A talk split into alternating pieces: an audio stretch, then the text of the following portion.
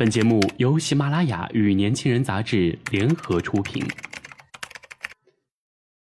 年轻是一次最有收获的阅读，我们的态度不在成功学的书单里。年轻人，年轻人 FM，让你杀死那个无聊的自己。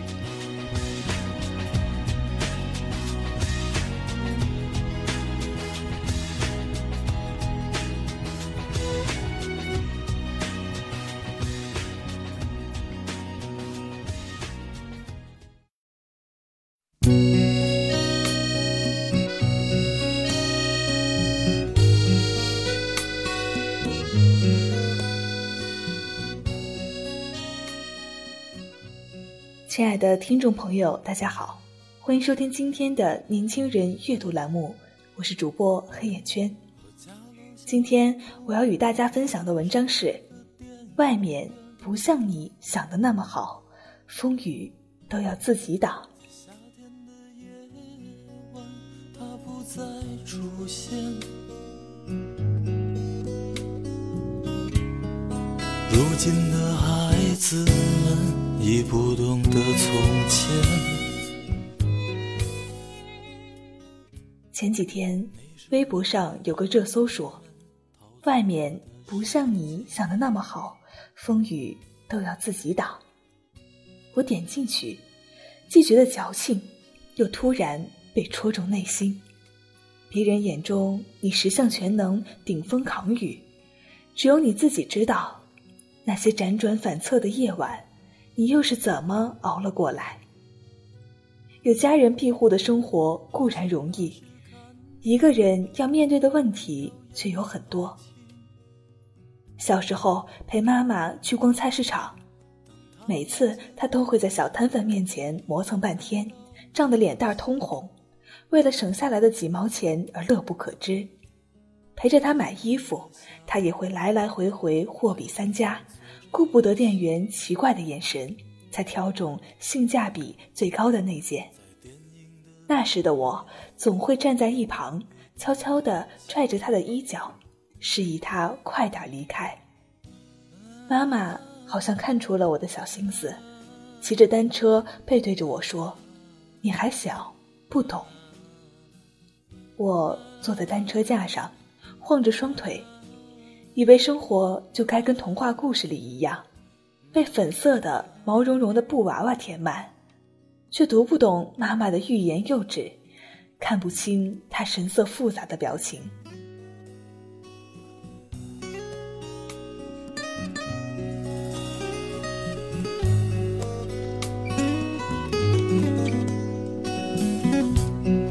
城市里再美天的电影院。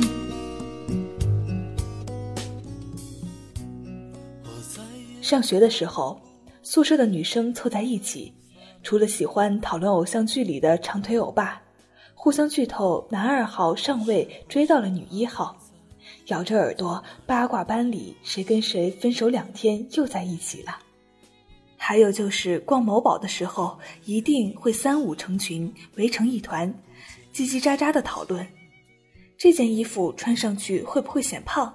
那个包包可以搭哪件衣服？新出的那件明星同款好像还不错哎。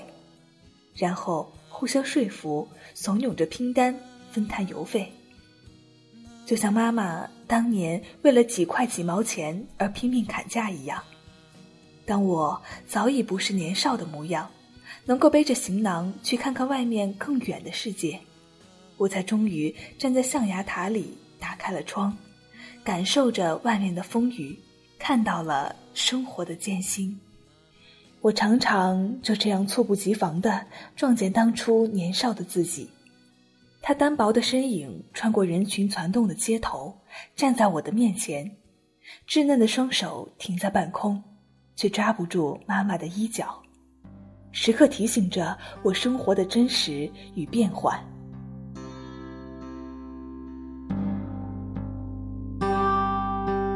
窗外雨都停了，屋里灯还黑着，数着你的冷漠，把玩着寂寞。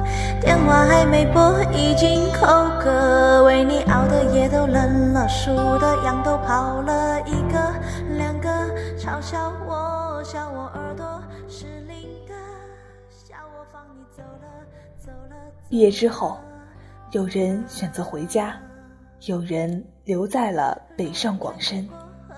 我们拿着一个月几千块钱的工资，月初看着银行卡上蹭蹭上涨的数字，还没高兴几天，就开始被房东追着屁颠儿屁颠儿的付掉房租，花掉日常吃喝。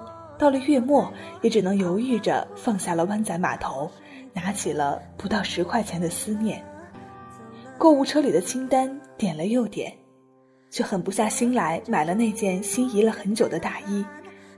你开始想念当初宿舍里的几个小姐妹，想念她们穿着睡衣招呼你赶紧过来拼单时那副笑得贱贱的傻样儿，却发现大家都已经四散天涯，各奔前程。生活的重担没有压到自己身上，你永远也不知道它究竟有多沉。也许每个人都要经历这样的一个阶段：初入社会，想要过上更好的生活，却也只能在生活的泥沼里匍匐前行。浪漫无处消磨，无聊伴着生活，空荡荡的自我，莫名的焦灼。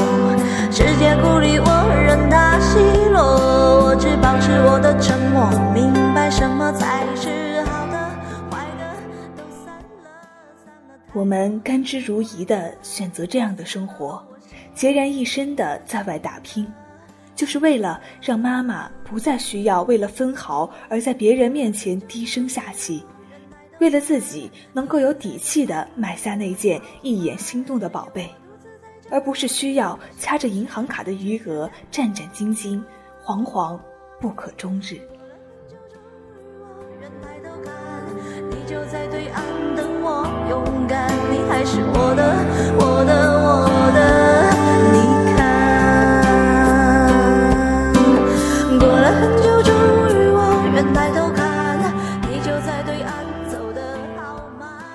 文章分享到这里就结束了。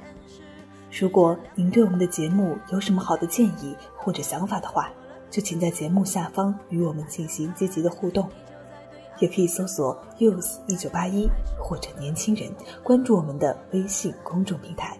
我是主播黑眼圈，我们下期再见。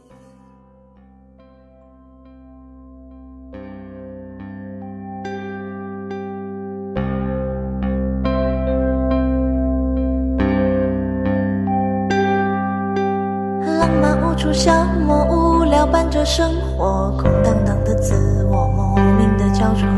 世界孤立我，任它奚落，我只保持我的沉默，明白什么才是好的，坏的都散了，散了太多无关的，散了后我醒了，醒了，醒了。